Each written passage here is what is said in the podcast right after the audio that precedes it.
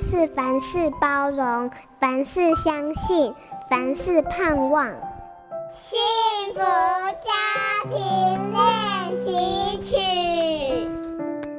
每天晚上总是会从邻居那边不断飘来悠扬的琴声，两三个小时都没有间断，整个晚上只听到同一个曲子，甚至呢重复一小段。我猜测他应该是音乐班的学生。某一天散步的时候，我就巧遇这个女孩。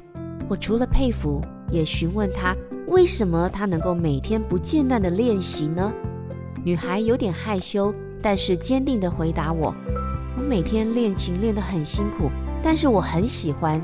我喜欢把一首曲子练到很熟的感觉，因为那时候我反而觉得非常快乐。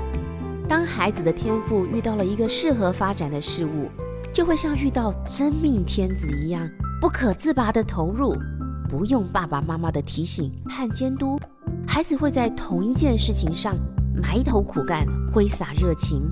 但我们也要诚实面对学习的真实的本质，毕竟学习还是会碰到困难的。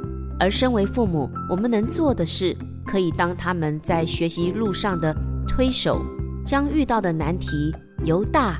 拆解成小的难题，引导他们从小范围、小目标开始达成，让他们对接下来的目标产生动力，有完成就能获得激励，更愿意继续努力。读懂孩子青春期的热血语言，守护和谐的亲子关系。